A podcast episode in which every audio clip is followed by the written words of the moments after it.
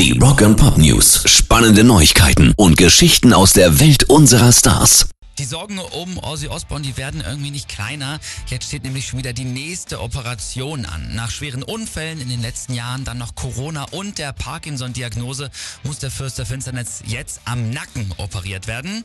Ich kann aktuell nicht laufen, so kann ich dann auch nicht auf Tour gehen, sagt Ozzy. Aber das will er und Nummer 1 Album, das will er auch noch machen. Vorher gehe ich nämlich nirgendwo hin, hat der 73-Jährige gesagt und dann auch noch richtig keck gezwinkert.